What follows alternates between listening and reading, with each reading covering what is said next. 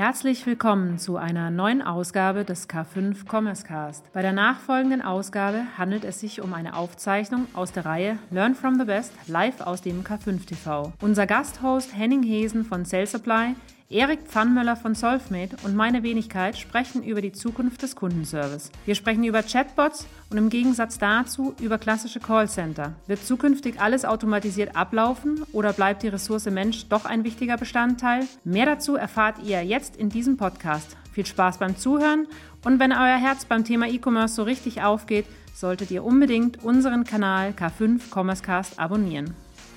Herzlich willkommen zum K5 Commerce Cast. Gemeinsam mit unseren Partnern präsentiert euch das K5 Moderatorenteam tolle Use Cases sowie die neuesten Entwicklungen und Trends aus der Welt des digitalen Handels. Noch ein Hinweis an alle, die sich schon genauso auf die diesjährige K5 Future Retail Konferenz freuen, wie wir es tun. Ihr wart noch nie dort? Die K5 findet einmal jährlich im Estrell Hotel in Berlin statt und ist das größte Gipfeltreffen im E-Commerce. Dieses Jahr feiern wir unser zehnjähriges Jubiläum und zu diesem Anlass treffen sich die Big Player des Onlinehandels, um sich mit dir zu vernetzen, auszutauschen und wichtige Insights zu teilen. Dieses Jahr feiern wir noch größer als die letzten Jahre. Zwei Expo-Hallen, fünf Bühnen, zahlreiche Networking-Formate und die besten Speaker der Branche warten auf euch. Du hast Lust, am 29. und 30. Juni in Berlin dabei zu sein? Dann sichere dir noch jetzt eins unserer Crazy Bird Tickets unter www.k5.de slash Tickets. Wir freuen uns auf dich und können es kaum erwarten. Da Hallo. ist er. Hallo, super. Hallo Erik. Hallo. Ja, schön, dass du da bist. Ich habe es gerade schon, ich habe euch schon kurz angeteasert, äh, aber noch nicht, äh, mit welchem Background ihr kommt. Deswegen ähm, würde ich vorschlagen, wir starten erstmal damit, dass ihr euch vorstellt. Erik, ich lasse dir den Vortritt, denn Henning kennen schon einige hier ähm, im, im K5 TV. Äh, wer bist du? Was machst du? Wo kommst du her? Super. Hallo, freut mich heute hier zu sein. Ähm, mein Name ist Erik Pfannmüller ähm, und ich bin Gründer und äh, Geschäftsführer von Solvemate. Äh, das ist das Logo hier auf der rechten Seite. Wir sind eine Kundenservice-Automationsplattform und äh, bin jetzt seit sechs Jahren unterwegs. Wir helfen Firmen, äh, äh, ja, die den Großteil ihrer Anfragen zu automatisieren, äh, mithilfe von Chatbots. Und ähm, genau, bin sozusagen seit vielen Jahren in dem Bereich Kundenservice unterwegs. Vorher ähm, hatte ich eine eigene E-Commerce-Firma, kenne mich also auch im Bereich Händler und Retail aus. Und davor war ich mal Profisportler im Kanuslalom. Sehr schön. Das ist doch auch eine, schön, eine schöne Timeline. Da ist ja alles dabei. Wunderbar. Das ist aber eigentlich auch das Beste. Das ist ja ein buntes Leben, so soll es sein. Äh, lieber Henning, ähm, erzähl du noch auch einmal kurz äh, von dir. Wo kommst du her und äh, was machst du eigentlich, wenn du nicht hier im TV stehst? Äh, ja, heute ist so ein bisschen so ein, so ein Battle, würde ich jetzt mal sagen. Also ähm, die Firma Cell Supply, äh, meine Firma ist ein, äh, oder wir machen unter anderem Callcenter. Äh, wir stellen also äh, Menschen zur Verfügung, die für Online-Händler Fragen beantworten, wie weiß, wo, wo ist mein Paket, wo ist mein Geld, PayPal funktioniert nicht. Also Leute, die Kundenservice outsourcen wollen, die kommen zu uns. Wir machen das in 36 äh, Sprachen für große und für mittelgroße Händler ähm, und sind da recht erfolgreich. Der, der Battle heute, der freut mich so ein bisschen, der ist so zwischen äh, äh, ich, ich sage jetzt nicht die alte Welt, zwischen analog, also zwischen äh, uns. Zwischen Mensch und Maschine. Zwischen Mensch und Maschine, Erik. Ja, genau. Fast so wie bei Terminator, nur ähm, dass wir uns auch kennen und auch zusammenarbeiten. Weil natürlich ist das eine Symbiose und keine. Genau. Ähm, genau, genau. Aber, aber, aber so von der Diskussionsgrundlage her ist es. Ähm, ähm, wie man vielleicht bei der Automobilindustrie fragen würde, wie sieht das Auto von 2035 aus? Wollen die Leute noch selber fahren oder nicht? Und ist das dann mehr autonom und automatisiert?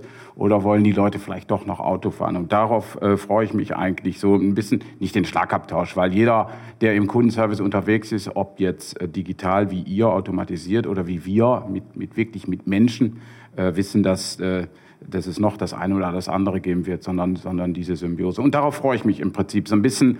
Ähm, diesen Kundenservice 2030, 2035, wo geht das hin? Wie sieht der aus? Äh, um uns darüber zu unterhalten. Genau. Du hast ja, du, Erik, äh, bist ja auch Host ähm, des äh, Podcasts äh, The Art of Customer Service nennt es sich. Ich habe gerade noch mal gelurrt, wie der Titel ist.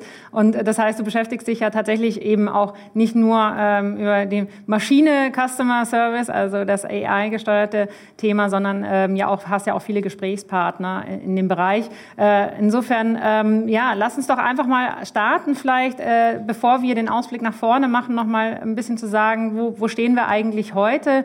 Äh, Erik, wenn du jetzt aus deiner Sicht, aus deinen Gesprächen, aus der eigenen Historie jetzt mit Solvemate auch raussiehst, ähm, wo stehen wir denn eigentlich gerade im Kundenservice? Das ist natürlich eine große Frage und ich versuche sie äh, so knapp zu beantworten. Ich glaube, wir sind an so einem Scheideweg, wo Kundenservice zum Wettbewerbsvorteil ähm, äh, wird. Du hattest gesagt, ich habe den Podcast und ich hatte mit Katie Stabler, einer CX-Expertin, ähm, die Trends für 2022 ähm, besprochen. Und einer dieser Themen, die sie gesagt hat, ist Standing out from the crowd.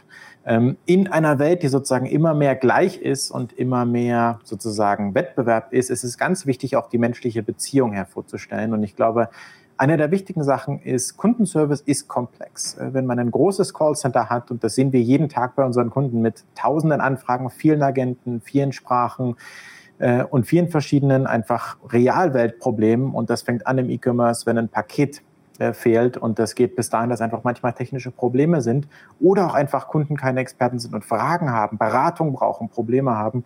Die Realwelt ist komplex und äh, das erstmal zu managen und dann die Balance zu schaffen zwischen Kostendruck und echter, personalisierter Qualitätskundenerfahrung. Ich glaube, das ist so der Status quo, dass immer mehr Firmen verstehen, dass es wichtig ist, aber noch nicht richtig wissen, wie sie dahin kommen.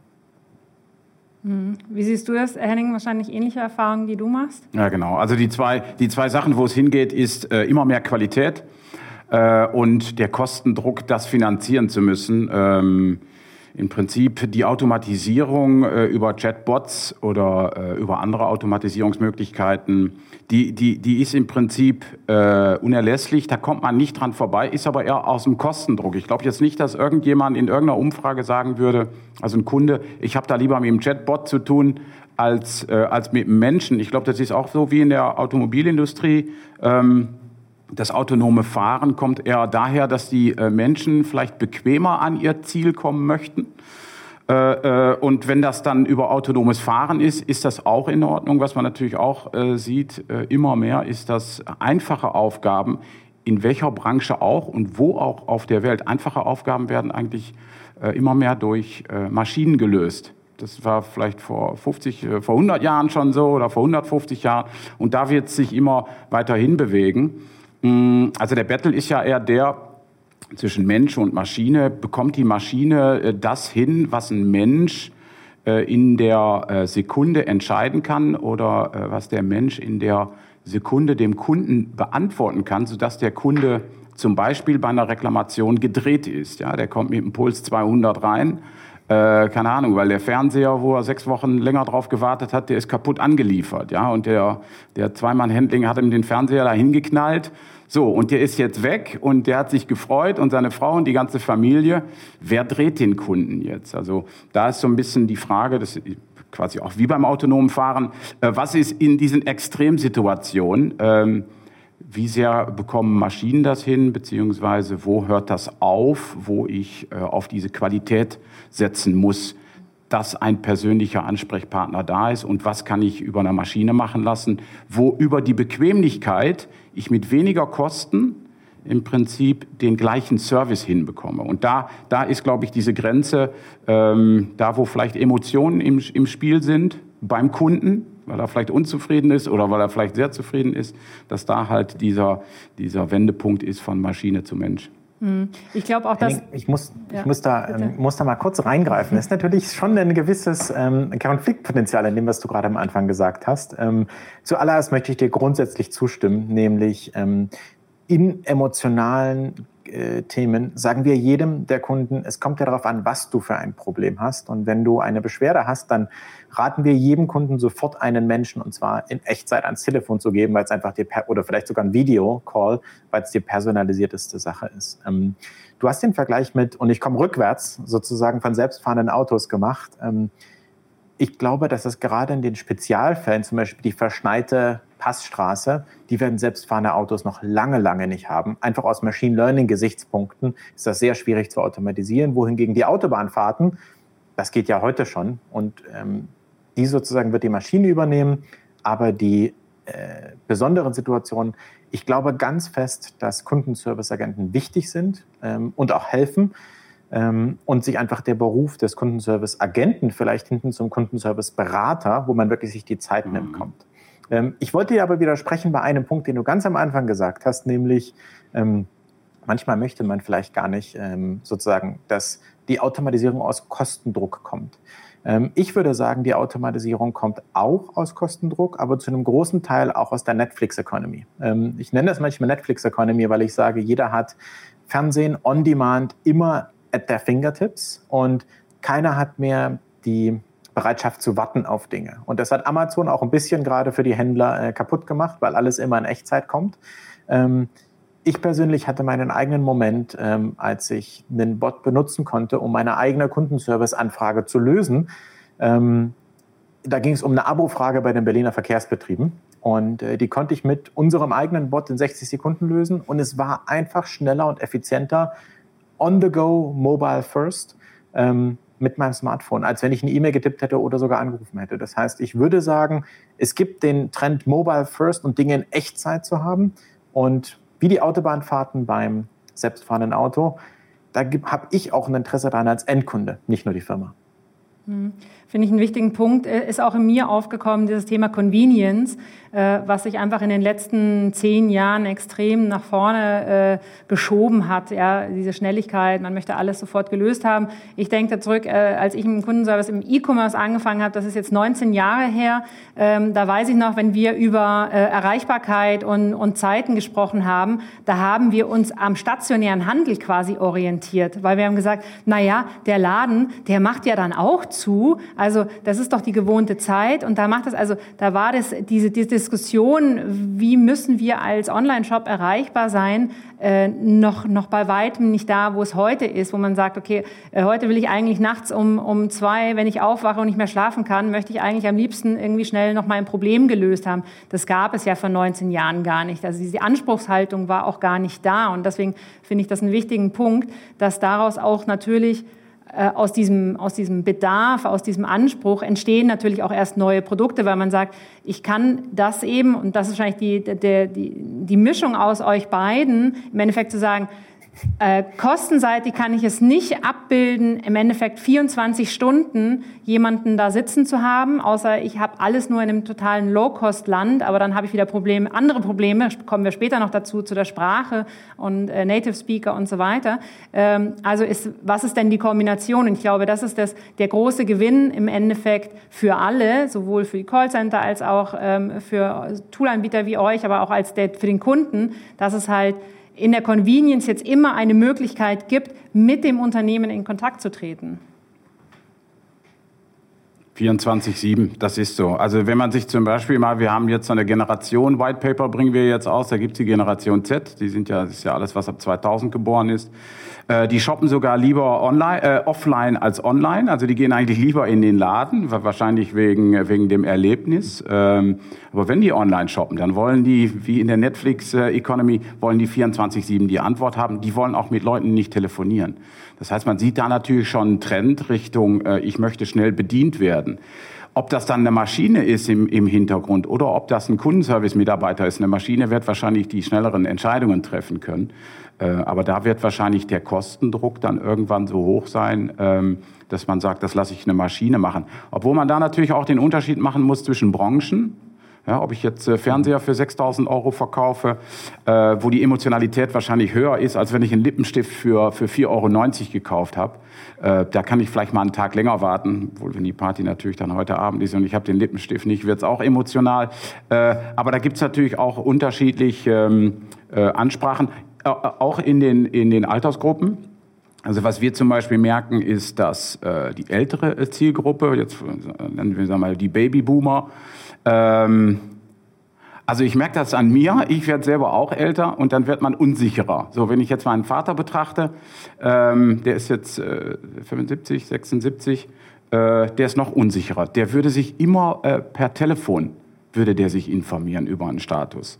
Der würde jetzt nicht zur E-Mail greifen, weil er die Geduld auch nicht mehr besitzt, äh, auf eine E-Mail zu warten. So, und der möchte im Prinzip auch nicht elektronisch da durchgeführt werden. Der möchte jetzt jemanden, der ihm eigentlich in der Minute sagt, ja, dein Fernseher oder keine Ahnung, dein, dein Geschirrspüler oder keine Ahnung, deine Schuhe, die kommen jetzt gleich. Also, also dieses Persönliche.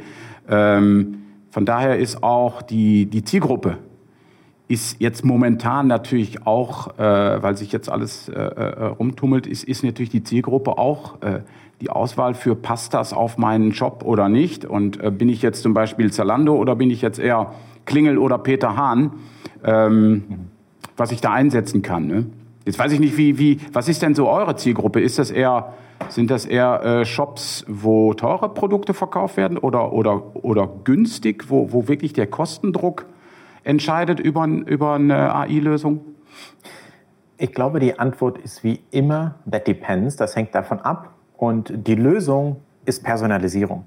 Ähm, einerseits gibt es bei uns Luxusuhrenhersteller als Kunden, ähm, die wirklich High-End ähm, äh, Uhren verkaufen, die mehr, mehrere tausend Euro ähm, sind. Auch diese Kunden wollen manchmal ihre Convenience-Anfragen schnell lösen.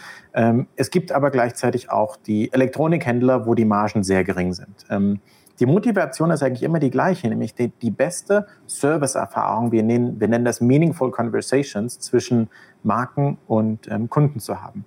Ähm, ich denke, die Lösung ist einerseits, eine Firma muss entscheiden, ein Kunde hat ein bestimmtes ähm, Desire, also er möchte irgendwas. Und wenn der seine, wissen will, wo ist meine Bestellung, oder er will sagen, mein Paket kam an, aber es ist kaputt, dann will er das loswerden. Dann muss das einfach getan werden, so schnell wie möglich. Ähm, wenn es aber andere, wir nennen das ähm, Probleme gibt, die andere Lösungen haben, dann kann man dem Kunden zum Beispiel anbieten, möchtest du Live-Chat, möchtest du eine Nachricht schicken oder möchtest du jetzt mit jemandem telefonieren? Das heißt, je nach mhm. Fall sollten verschiedene ähm, sozusagen auf der granularen Ebene Übergabemechanismen definiert werden. Und der heilige Gral, was wir sehen, was wirklich die besten Technologiefirmen machen, ist das Ganze automat automatisch zu personalisieren. Mhm. Das heißt, wenn man weiß, wer der Nutzer ist, weil der eingeloggt ist, kann man wissen, wie sein Status ist und kann ihm sagen, wir wissen doch bereits, deine Bestellung ist auf dem Weg, schon bevor er überhaupt sagt, ich will wissen, wo meine Bestellung ist. Und man könnte zum Beispiel sagen, ähm, wir wollen Kunden, die über 60 sind, nur den Telefonsupport anbieten ähm, als Option uns zu kontaktieren und die E-Mail vielleicht danach oder gar nicht. Oder man könnte nur VIP-Kunden das Telefon anbieten und vielleicht Kunden, die schon 20 Mal retourniert haben oder auch, was auch immer sozusagen die, die Personalisierung ist, könnte man das vielleicht nicht anbieten. Und dann wird es richtig spannend. Mhm.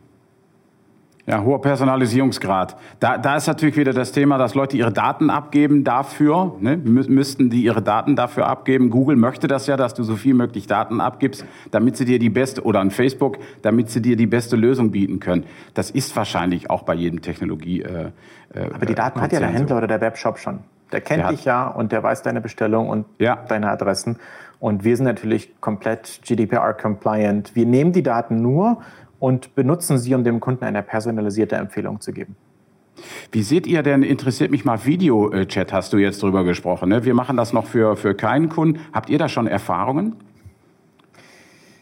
Ich persönlich würde das mal auf die private Ebene sozusagen die Analogie machen. Äh, wenn ich privat jetzt WhatsApp nehme, manchmal schreibe ich, manchmal telefoniere ich mhm. und manchmal mache ich ein Videotelefonat. Mhm. Und ich denke, das hängt wiederum von, äh, von der Lösung ab, die ich eigentlich suche. Wenn ich nur eine schnelle Frage-Antwort habe, wo ist mein Paket äh, oder ich möchte was loswerden, dann schreibe ich das einfach. Manchmal möchte ich telefonieren, weil ich vielleicht unterwegs bin oder gar keinen Hintergrund habe. Und manchmal ist es mir vielleicht ganz wichtig, jemanden kennenzulernen, weil ich eine Beratung brauche.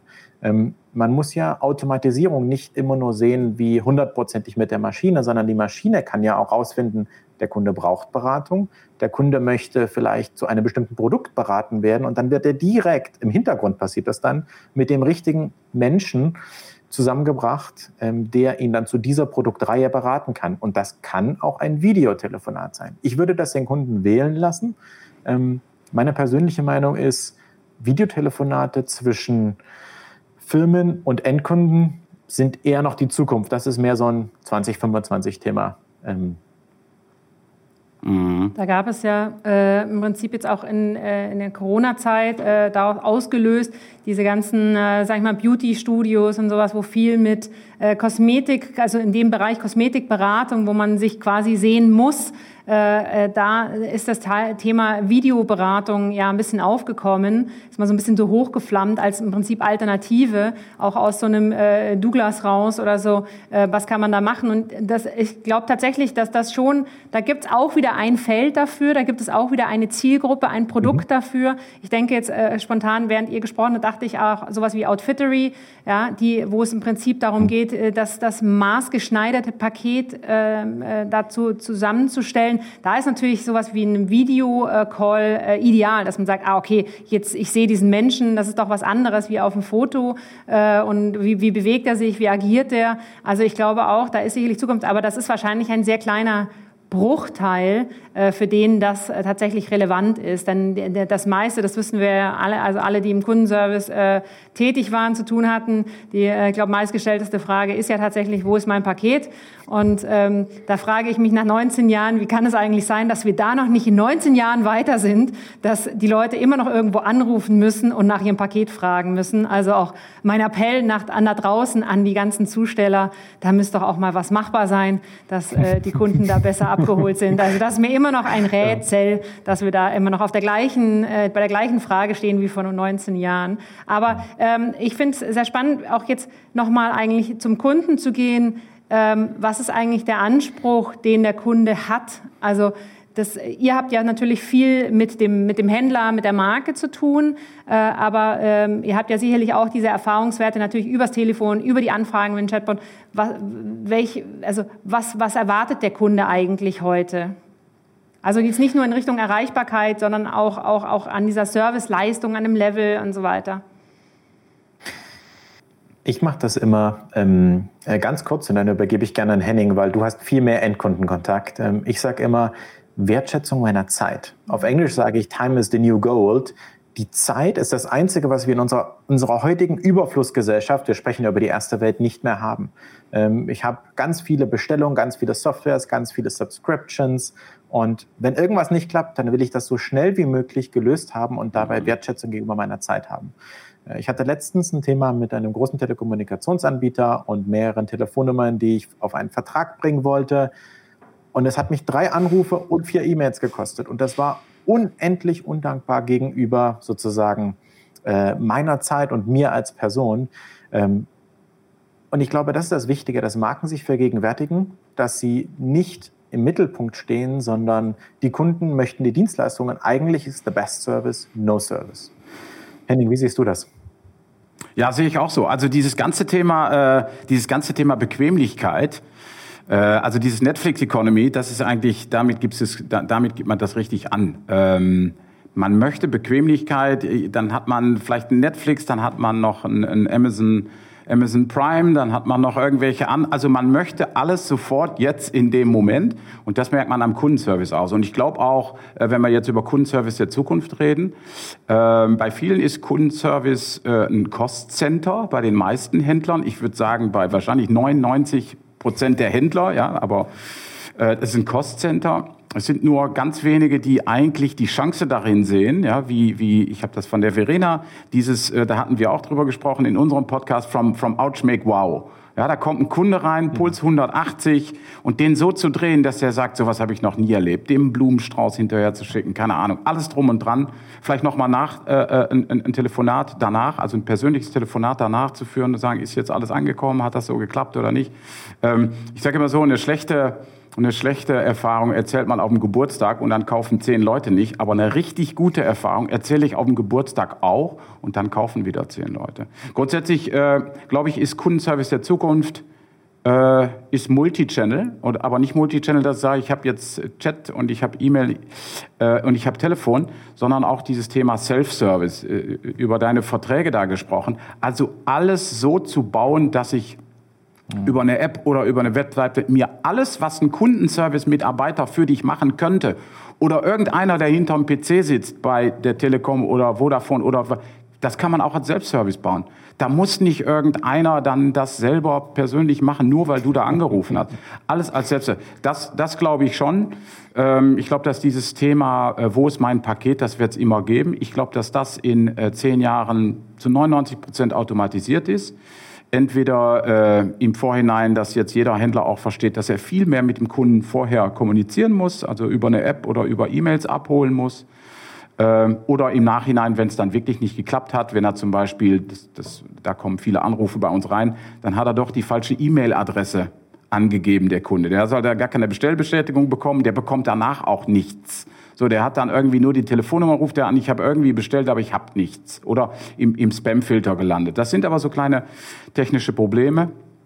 Äh, über Self-Service, das glaube ich, ich glaube über Chatbot, äh, die, die einfachen Fragen mh, mm, und dann die qualifizierten Tätigkeiten, so wie man das eigentlich in, in jeder Berufs, äh, äh in, in jeder Berufsumgebung eigentlich auf der ganzen Welt sieht, Menschen gehen immer mehr in, in qualifizierte Tätigkeiten rein.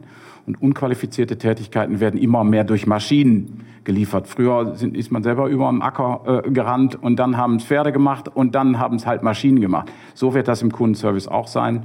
Äh, und, und dieses Thema Qualität wird sich dann in der Beratung wird sich, wird sich nämlich darstellen. Ich glaube nämlich, dass Videoberatung ein, ein Riesending ist äh, dem Kunden wirklich die Sachen zeigen zu können. Ja, schau mal hier, äh, passt das, passt das bei dir, passt das nicht? Und dann habe ich vielleicht die Hose noch dazu oder gucken Sie sich den Fernseher an.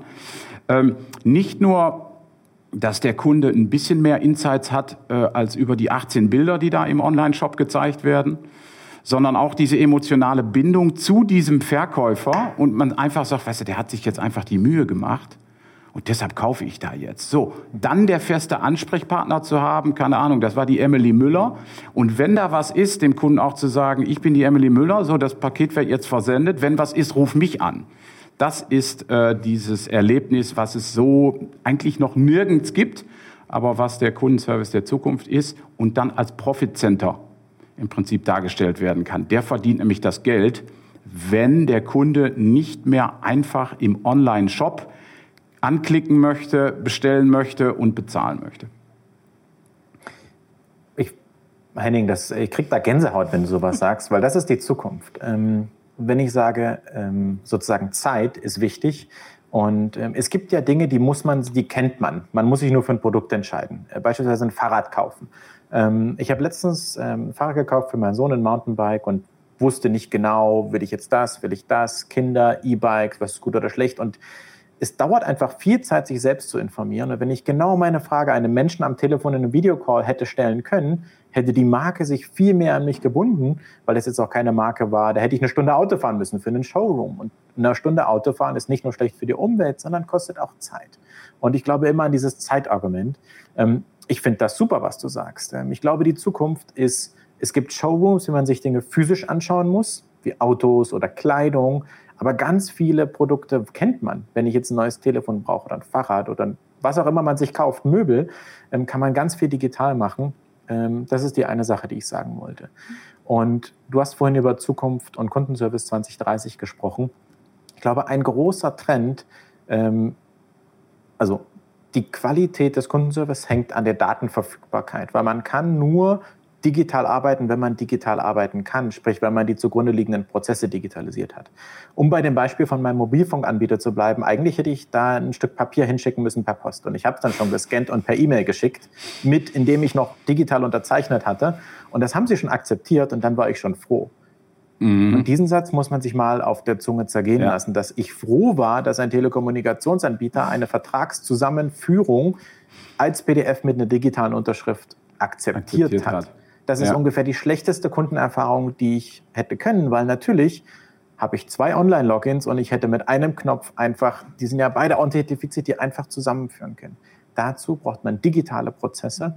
Und ähm, ich würde gern jedem Kundenservice-Leiter, Kundenservice-Team, CEO, Manager sagen, IT-Ressourcen sind das Wichtigste. Wir sehen in unserer tagtäglichen Arbeit, dass die IT-Fähigkeit da ist, aber die IT-Ressourcen nicht vorhanden sind in Firmen, um Daten zu strukturieren, um äh, sozusagen das technisch aufzubauen, weil nur dann kann es wirklich skalieren. Mhm. Ja, echt ein spannendes Thema. Finde ich einen, einen, einen, sehr, einen sehr schönen Impuls, äh, den, den, den, der, glaube ich, sehr, sehr ja, ich sage das ja schon so stief, stiefmütterlich äh, äh, auch betrachtet wird, so dieses Thema. Das ist so, das, äh, früher weiß ich noch, mal Kunde, das ist so ein bisschen das Übel. Ah, oh, verdammt, mhm. da ruft der Kunde an. Oh Mann, jetzt ruft er, der hat ja schon wieder was zu meckern. Und ich habe wirklich immer versucht, ich mir gedacht, ja, aber was können wir denn machen, um, um dem noch ein besseres Erlebnis zu bringen? Was können wir ihm noch für eine Mail schicken? Damit, äh, ich war ja lange Zeit bei Shirtinator. Da war immer das Problem, dass äh, der Kunde bestellt ein individualisiertes Produkt. Er hat da sein, sein, sein, sein Bildchen hochgeladen ähm, für seinen Junggesellenabschied und so weiter. Und äh, das Ganze äh, läuft ja durch mehrere Prozesse. Das heißt also, das Ding muss ja erst gedruckt werden, das muss vorbereitet werden, die Grafik und so weiter. Und wir hatten ganz viel dieses Problem, dass die Leute dann irgendwann nach zwei, drei Tagen gesagt haben, ja, wo ist denn mein Paket? Weil die natürlich nicht nachvollziehen konnten, dass da ja ein echter handwerklicher Prozess dahinter steht. Mhm. So, und dann haben wir im Prinzip angefangen zu sagen, wir informieren den Kunden über diesen Schritt. Es ist jetzt fertig für die Produktion. Es befindet sich jetzt in der Produktion. Es ist jetzt fertig und wird bald übergeben. Und schwuppsdiwupps konnten wir total viel reduzieren. Also es ist nicht der, der böse Kunde, so wie es halt leider auch immer, glaube ich, immer noch oft so als dieses Übel gesehen wird, den man irgendwie, äh, irgendwie abfrühstücken muss, sondern eigentlich vorher eben zu denken, sagen, Genau, wie du sagst, äh, wie schaffe ich denn eigentlich ein Kundenerlebnis, dass der Kunde echt sagt, wow, ich war so richtig umsorgt, ich habe mich gut gefühlt, abgeholt und ähm, dann hatte ich noch ein Problem und dann haben die das auch noch mit einer, mit, wirklich mit Freude für mich gelöst, nicht mit diesem, oh Gott, jetzt ruft er an und dann, äh, äh jetzt, was will der jetzt schon wieder? Ja gut, der hat es wahrscheinlich nicht gecheckt und so. Also das ist, glaube ich, auch ein Mindset, was man als Händler oder als Marke auch äh, irgendwo sich, sich drehen muss, sagen, das ist so wertvoll. Dieser Kundenkontakt ist ja im Onlinehandel das Wertvollste, was ich eigentlich habe. Weil sonst ist das für mich ja nur eine, eine Datenmasse da draußen. Aber diesen, diesen, diesen, dieses echte Menschliche zu haben, das ist ja ähm, eigentlich ja, das Allerwichtigste, das zu verstehen. Ich finde das ein ganz tolles Beispiel, das du da bringst, von eigentlich einem ganz profanen Prozess, der zuerst digitalisiert sein muss, weil du musst ja wissen, Produkt geht dahin, Produkt wird gescannt, äh, Produkt geht in die Produktion, Produkt geht zum Carrier. Den Carrier-Scan, den kennen wir schon, die Versandmitteilung. Aber faktisch hast du über diese Customer Journey drei Touchpoints geschaffen, die du positiv aufladen kannst, äh, in dem Fall als Shirtinator. Und ähm, ich hatte auch einen Podcast-Gast bei mir, ähm, hat gesagt, eine Katzenfuttermarke hat es geschafft, dass sie sich freut, wenn sich die Katzenfuttermarke bei ihr meldet. Und Natürlich geht das nicht mit jedem Produkt, aber wenn man kreativ ist, hat man ja faktisch bei jeder Statusmitteilung, die du gerade gesagt hast, die Chance, den Kunden zu überraschen mhm. mit guter, proaktiver, professioneller Kommunikation. Ja. Und das finde ich toll. Ja, definitiv. Und wir hatten damals auch die Diskussion, ist das zu viel? Weil man kommt aus der Logik von, man hat einen Newsletter verschickt. Wie oft darf man eigentlich einen Newsletter an jemanden mhm. schicken? Aber genau das ist eben was anderes. Das ist, ein, das ist eine andere Kontaktaufnahme äh, als äh, eben dieses, dieses up-to-date halten, was da gerade passiert. Und äh, ich meine, da gibt es einige, die machen das schon sehr gut, aber ich sehe äh, selber auch immer noch, der machen auch, gibt auch sehr viele, die machen es noch wirklich sehr schlecht, die lassen dich hängen. Äh, manchmal kannst du schon froh sein, wenn du überhaupt eine Versandbestätigung bekommst. Ähm, oder auch, wir hatten letztens über das Thema diskutiert, ganz simpel, äh, du bekommst die Mail mit deiner äh, Versand-E-Mail, äh, also die Versand-E-Mail äh, mit deinem Tracking-Code und dann steht noch schön klein darunter, äh, Achtung, du siehst erst in 24 Stunden was. Das sind ja Probleme, die kann ich doch lösen. Den Satz, das wissen wir alle, talking to myself, den liest sowieso keiner.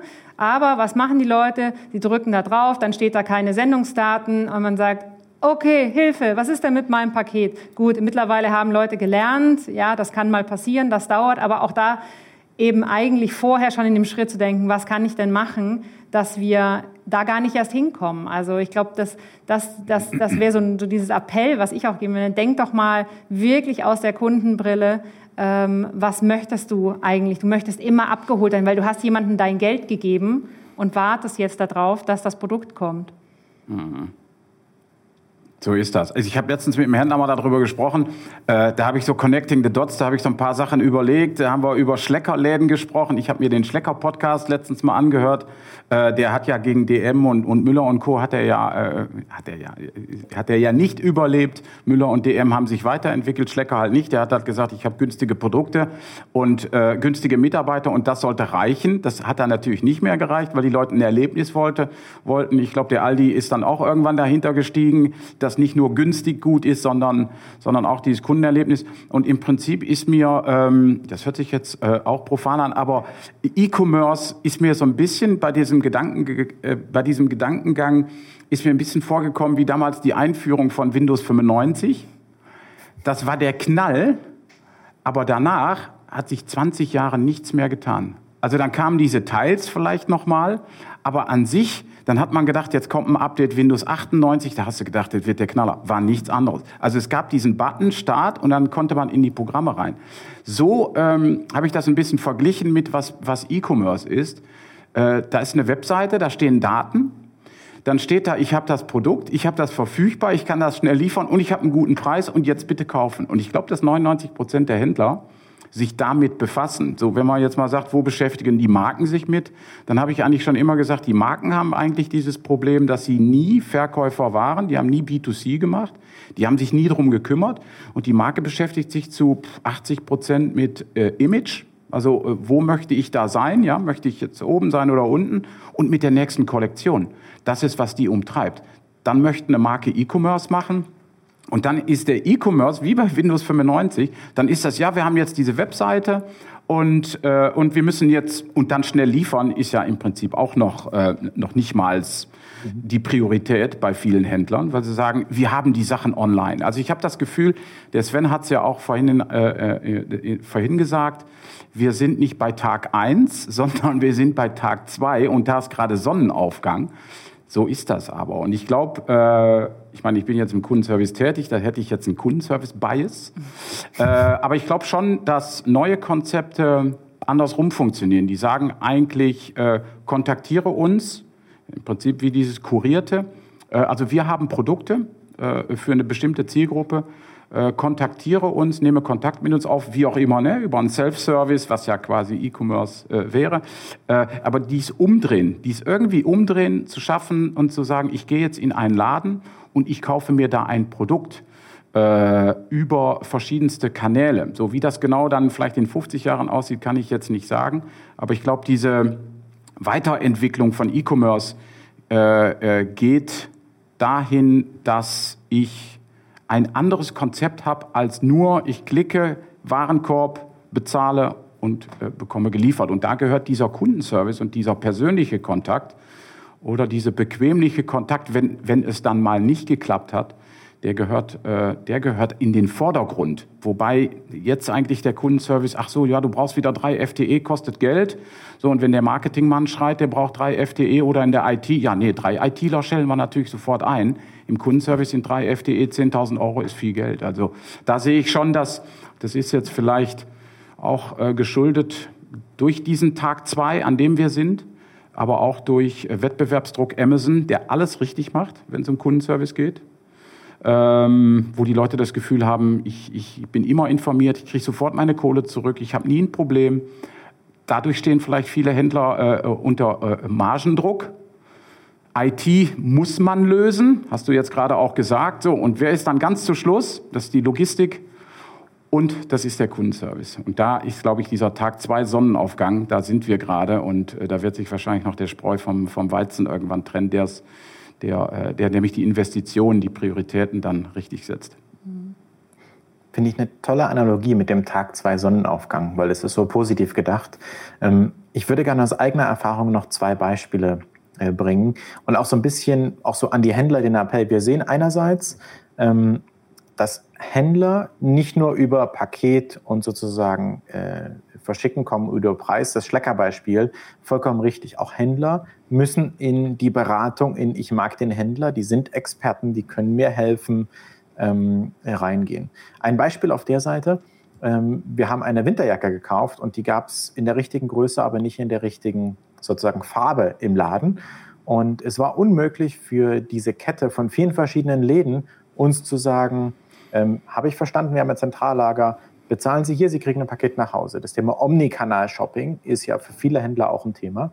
Ähm, unabhängig von Omnikanal, aber es gibt ja auch reine E-Commerce-Händler, sich zu differenzieren durch die Beratung und durch den Service, kann ich nur sagen, muss auch sein, weil, und jetzt komme ich von der anderen Seite, ähm, ein großer Kunde von uns ist OnRunning. Und ähm, die sind Hersteller und mittlerweile auch Händler. Und ich kann sagen, dass sie verstanden haben, dass sie äh, die digitale Experience machen und äh, auch ganz viel online vertreiben werden. Und die haben verstanden, dass sie technisch getrieben mit einer exzellenten Beratungsexperience ihre Produkte vertreiben. Und man kann sich entweder einer Marke oder einem Händler zugehörig fühlen als Kunde. Und das ist schon ähm, ein Spannungsfeld, dem sich Händler stellen müssen. Mhm, auf jeden Fall. Äh, wir sind schon äh, fast am Ende unserer Zeit.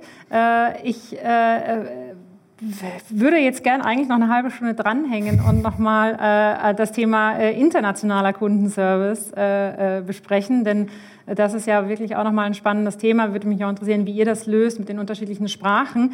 Aber äh, das hört sich für mich danach an, als dass wir einfach nochmal darüber sprechen müssen und äh, dem tatsächlich eine eigene Folge widmen. Denn ich glaube, da kann man sehr viel beleuchten. Ähm, auch nochmal eben die, diese, die, die, die Eigenheiten der, der jeweiligen Länder, der Kulturen. Auch da gibt es mit Sicherheit große Unterschiede, wer äh, auf Mensch oder Maschine setzt gehe ich davon aus. Ähm, es war mir ein großes Vergnügen, äh, Erik, danke, dass du bei uns äh, auch vor allem sehr spontan zu Gast warst und äh, uns deine Sicht der Dinge auch auf den Kundenservice äh, gegeben hast. Vielen Dank an euch beide.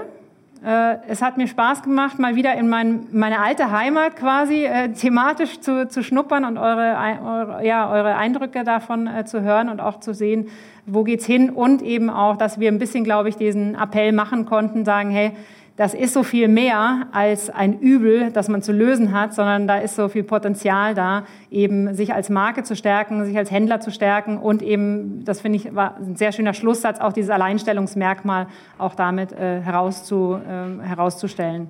Vielen Dank euch beiden. Danke, Erik. Dankeschön. Danke für die Einladung und für das gute Gespräch.